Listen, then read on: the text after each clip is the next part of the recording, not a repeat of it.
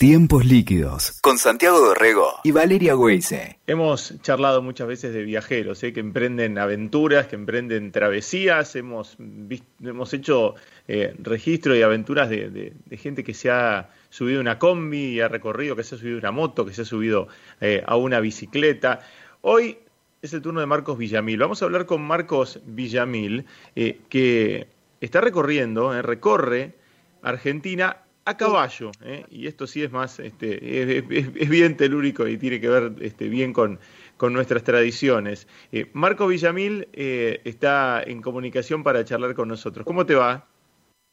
Hola Santiago, ¿cómo andas? Che, ¿Todo bien? ¿Cómo andas? Muy bien, muy bien. ¿Cómo, cómo surge la idea de, de recorrer el país así a caballo? ¿Cuándo arrancaste? arranco el 7 de septiembre desde desde General Alvear, en realidad esto es un sueño que, bueno, que lo vengo trayendo ya desde, desde hace seis años. Eh, básicamente me, crío con, con, caballos, yo soy nacido y criado en Capital Federal igualmente, ahí del cemento, y mi familia tiene un campito en General Alvear, provincia de Buenos Aires. Así que, así que bueno, siempre todos los veranos, inviernos para el campo, de muy chico con los caballos y, y bueno, hoy fui domando a los 18, empecé a domar y a los 20 empecé a hacer cabalgatas. Eh, que si quieren les cuento ahí cómo fue la incursión, pero si no, ahí arranqué y bueno, y después fue creciendo, fue creciendo y, y hoy en día estamos acá, después ya de 6.000 kilómetros, nueve meses y medio recorriendo este país tan, tan lindo que tenemos al lomo de, mis tres caballos. Ya 6.000 kilómetros, Marcos, Valeria te saluda. Y en este momento, ¿dónde te encontramos? ¿Por dónde estás? Y, y justamente cómo fue ese recorrido hasta ahora, esos 6.000 kilómetros. Y ahora estoy en Salta, acá comprando una goma espuma para el recado. Eh, y, bueno, y ya mañana vuelvo a la huella, voy rumbo a la Quiaca. Eh, así que, así que bueno, nada, la verdad es que van pasando, van pasando los días, los meses y se va transformando este sueño en realidad. Pensá que ya, bueno, ya salí hace casi 10 meses, bajé desde Buenos Aires hasta Ushuaia y, y como es, y ahora ya estoy llegando a la Quiaca y después bajaré por el litoral para, para volver nuevamente a generar alvear. El, regreso lo vas a hacer este, por, por el lado del, litoral y ahí vas, ahí vas a terminar la vuelta. ¿Cuándo le calculas que, vas a llegar? ¿O vas, o vas sin, sin medir un poco el tiempo? Sí, mira, la verdad es que el viaje tiene por ahí una particularidad que lo guía, como que lo que te marca el tiempo a vos son las estaciones, ¿no? Bien. O sea, yo, yo sé que a, la Quiaca tengo que llegar en julio, hmm. eh, porque, porque después a Chaco lo tengo que hacer en agosto y a Corrientes en septiembre, porque si no el calor me va a matar. Claro. Entonces, eso es lo que más que nada a mí me guía, me marca un poco el tiempo y cómo es.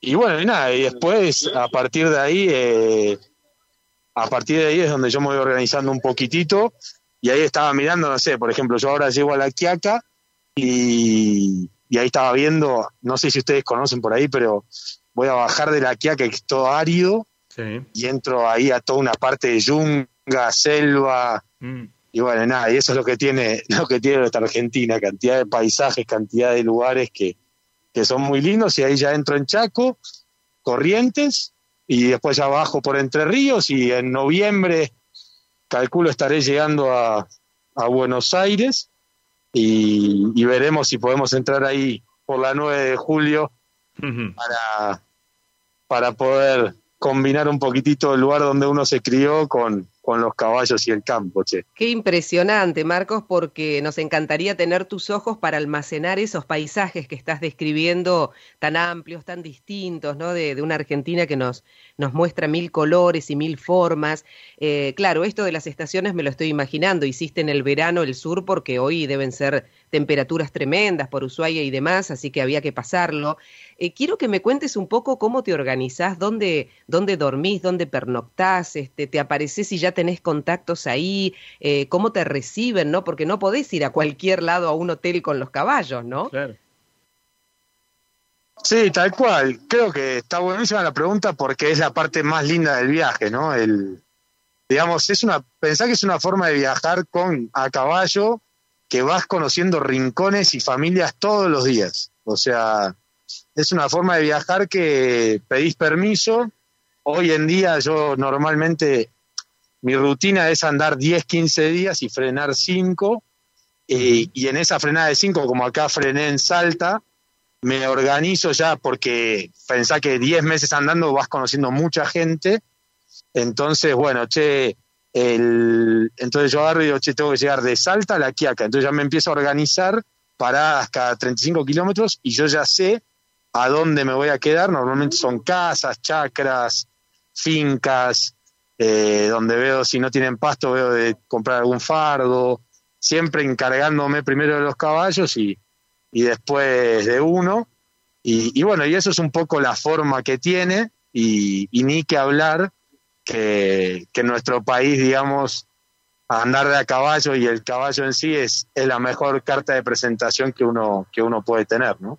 Claro, claro. ¿Qué, qué, qué historias encontraste? ¿Qué, qué, personas este, conociste? Imagino que debes tener una, este, un anecdotario importante ya. Sí, sí, de todo. Eh, por ahí eh, les robaría mucho tiempo contándoles muchas, pero a mí me gusta, me gusta contar una que es muy linda. Que es, bueno, allá en la cordillera de los Andes yo fui bien pegado al límite con Chile, todo por cordillera, quedándome en puestos de donde nada, donde la gente, viste, por ahí ve una, una persona cada un mes y, y ahí llego y me encuentro con Juan Carlos, un chileno que había cruzado desde Chile hace ya 40 años con un montado, un pilchero y un caballo más, cruzó por la cordillera de los Andes, obviamente sin pasar ningún tipo de control, y, y bueno, y vivía ahí en esa estancia hace ya 40 años, no veía a su familia de Chile hace ya 40 años, el tipo dijo, no, mirá, yo estaba en Chile, estaba complicado y, y bueno, nada, me vine acá a buscar nueva, buena suerte, digamos, nueva suerte. Y, y la verdad que te vas encontrando con esa gente que tiene unos silencios, eh, unas pausas, una profundidad en, en, su mirada, en su forma, que, que bueno, nada, está bueno porque la verdad que te, te enseñan y yo siempre hablo con amigos y me dicen, uy, ¿no te pone incómodo el silencio? Y le digo, no, no, el silencio, el silencio ya es parte de... Bueno, pero el silencio juega en, tu viaje también, ¿no? Vos estás este, mucho, mucho tiempo en, en, el camino, ahí en, en la huella con, con, tus caballos y, bueno, y vos mismo, ¿no?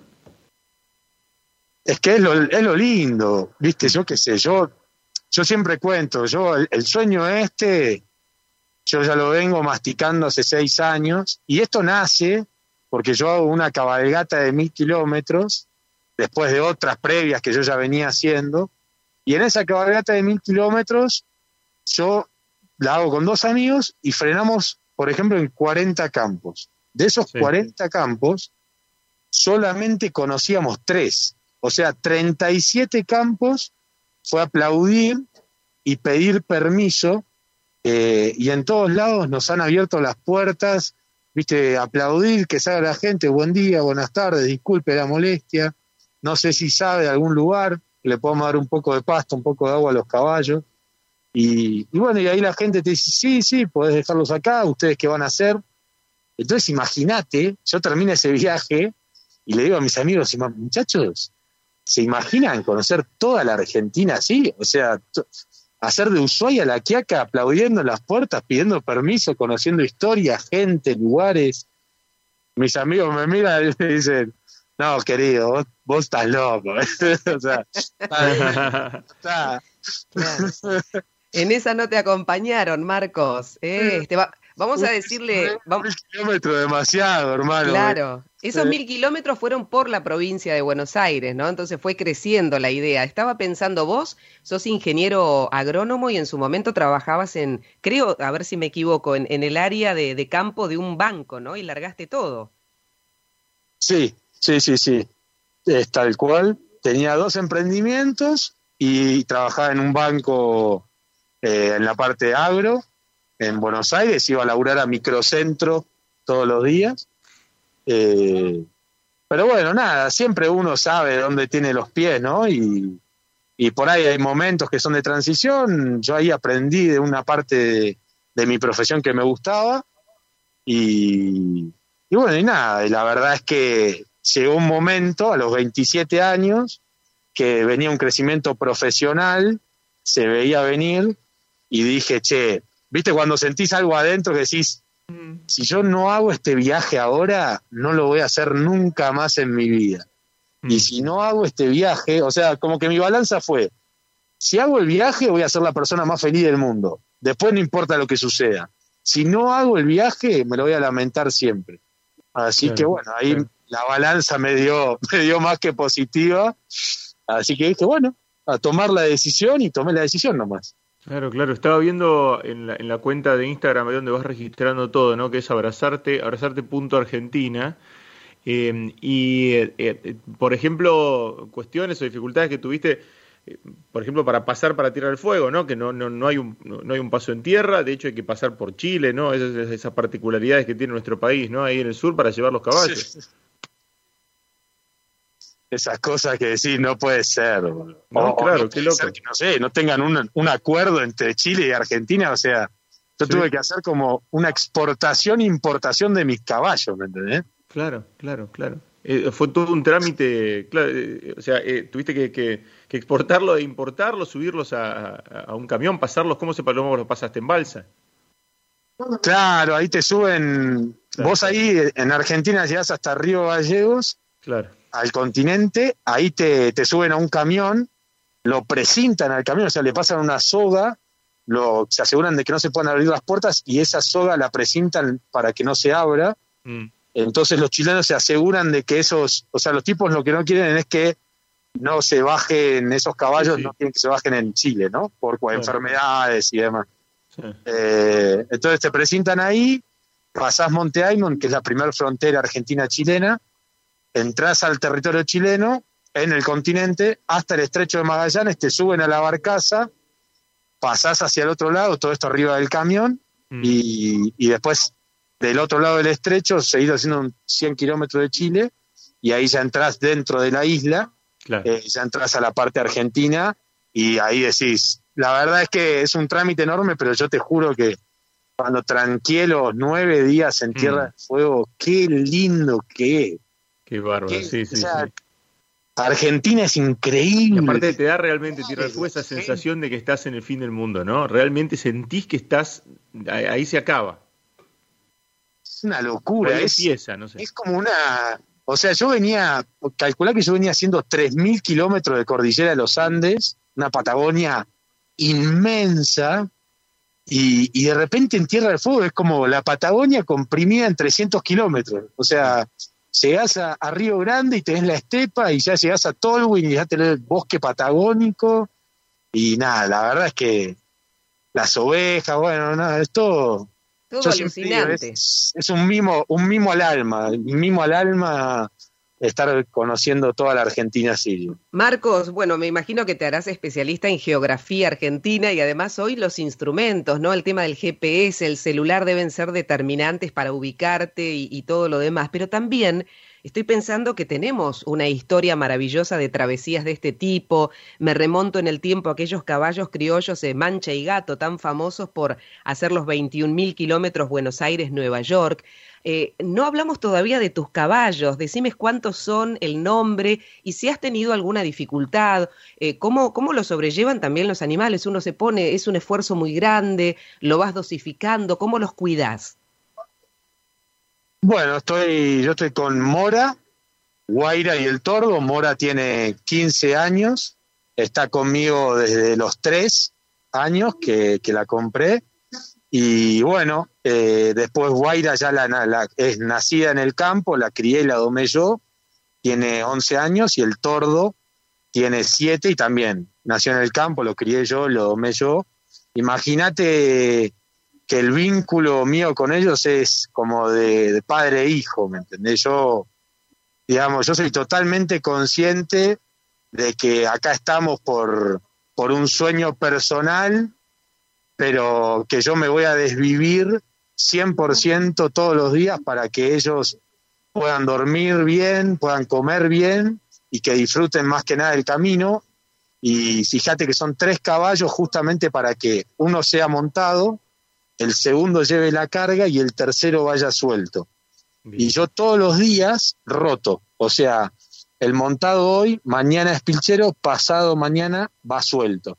Y eso al caballo le genera, digamos, una relajación grande porque el tipo dice, bueno, yo hoy soy montado, yo mañana le sigo metiendo, soy pilchero, pero yo ya sé que al tercer día voy suelto, me relajo, voy a mi ritmo, eh, viste, voy comiendo, voy tomando agua. Claro, claro. Y, bueno, esa, eso, eso es lo que yo hago. Después, por ahí, dos cositas más, les comento como para por ahí que me entiendan un poco el cómo hago. Es, la otra es que ando 10 días, que tomen ritmo de marcha, y después freno 5 eh, para que descansen bien descansados y ahí me encargo siempre de darles muy buena comida. Mm. Y, bueno, y después la otra es que no los agarren los calores, ¿no? Ahora en invierno acá en el norte no, no hace calor, pero ya entrando en Chaco, Corrientes, que por ahí al mediodía se pone bien caluroso, uno busca de por ahí despertarse a las 3 de la mañana para las 4 estar saliendo y a las 9 de la mañana ya haber llegado al destino, ¿no? Claro, claro. Qué interesante, qué interesante. Muy, de madrugada. Claro, qué lindo, qué lindo saber de esto. No, no sabemos mucho, Marcos. Es un aprendizaje para nosotros conocer la dinámica y cómo hay que pensar, ¿no? El, el que está en el campo sabe de, de esas necesidades. Está bueno conocerlo, ¿no? Tal cual, y está bueno comunicarlo también, porque hay veces que, eh, viste, flaco, cómo ¿cómo, ¿cómo vas a hacer esto? que yo? Y ellos, por ahí, alguien que critica y no, no sabe el cariño que yo le tengo a mis caballos, cómo me vivo yo para que ellos estén bien. Eh, como te digo, si yo tengo que dormir y despertarme a la una de la mañana para que mm. ellos no sufran del calor, yo me voy a despertar a la una de la mañana y voy a estar arrancando a las dos, voy a estar mirando todo el tiempo cómo están, cómo se mm. comportan, si se están estresando, frenar. Eh, y bueno, nada, son todas cosas que, el que ama a los caballos lo tiene incorporado y está buenísimo contarlo porque, porque bueno, es lo que a nosotros nos apasiona y no es que lo hacemos a costa de que sufra el caballo, sino justamente buscamos que sea un disfrute. Claro, claro, que la pase bien, claro, tal cual, y va, que sea una aventura este, para, para todos. Eh, Marcos, entonces, eh, ¿calculás que tu, que tu llegada, que el fin del recorrido, nos dijiste, va a ser cuándo? ¿Octubre? ¿Dijiste? Eh, alrededor de noviembre, noviembre, diciembre, yo ah, voy noviembre, diciembre. estar entrando ahí a, Buenos Aires. Como te decía, yo soy nacido y criado ahí en Capital Federal, entonces me encantaría poder, poder entrar a la ciudad con mis caballos cerrando este viaje y ya después irme hacia General Alvear, es el pueblo del cual yo salí, es donde está el campo de mi familia, y bueno, estar entrando al Centinela. Eh, nada, uno siempre en todas estas cosas yo siempre digo, ¿no? El, digamos, tener presente a nuestros antepasados y de dónde venimos. Y me imagino estar entrando al Centinela, que es el campo que compra mi bisabuelo cuando viene de España, con una mano atrás y otra adelante, y se rompe el lomo laburando, en, arma un almacén de ramos generales y, y bueno, poder estar entrando con los caballos de vuelta al Centinela va a ser un, un mimo al alma. Qué hermoso que te esperen ahí con un asado, ¿no? Eh, eh, ¿pensaste, ¿Pensaste en el, día después, Marcos? Mira, la verdad es que no, no, no le no le presto tanta atención. Eh, sé que se va a acomodar bien. Tengo algunas cosas, pero, pero bueno, la verdad que hoy, a cinco meses que me faltan andar, tantas experiencias por vivir, creo que sería una pérdida de tiempo Mm. Eh, ponerme yo ahora a pensar, a diagramar cómo va a ser mi vuelta. Y, yo siempre digo, ¿no? En un viaje como este, que de repente te expone a situaciones bastante duras y demás, eh, uno tiene que ser muy eficiente en el uso de la energía. ¿Y eso qué quiere decir? Que yo no puedo estar gastando energía en, che, ¿y cómo va a ser? ¿Cuándo? ¿Y cómo qué pasará si yo hago? Eh, sino que simplemente yo me dedico a, a que los caballos estén bien, a gastar mi energía en las cosas que funcionales al viaje y, y, si, y si me sobra energía, guardarla porque en algún momento me va a hacer falta, ¿no? el aquí y el ahora, ¿no? El disfrute de la experiencia que estás viviendo. Y, volviendo a, lo que planteaba Santiago en el comienzo de la nota, Marcos, nosotros hemos charlado con, con muchos amigos que con espíritu aventurero como el tuyo se fueron en combi o en bicicleta o en moto y hay registro diferente, ¿no? De, de esa experiencia, algunos con un libro, otros con un video, otros haciendo radio en el camino eh, yo, por supuesto, sigo tu cuenta en Instagram, como decía Santi, Abrazarte Argentina, pero ¿hay algún plan de hacer este, algo más después, digo, respecto de esto, de contar la experiencia? ¿Se te ocurre algo más o tampoco está dentro de los planes? No, mira, la verdad es que a mí, o sea, este es el sueño de mi vida, ¿no? El recorrer la Argentina a caballo es un sueño que yo tengo ya desde muy chico y lo estoy cumpliendo y eso a mí ya me, ya me, me, llena el alma. Una vez tomada esa decisión, yo me acuerdo de estar en el campo y, veía que mi familia estaba, viste, viendo la tele y por ahí se sentaban en la mesa y decían, no, que viste que esto, todo malo, ¿no? Y viste que esto, que lo otro.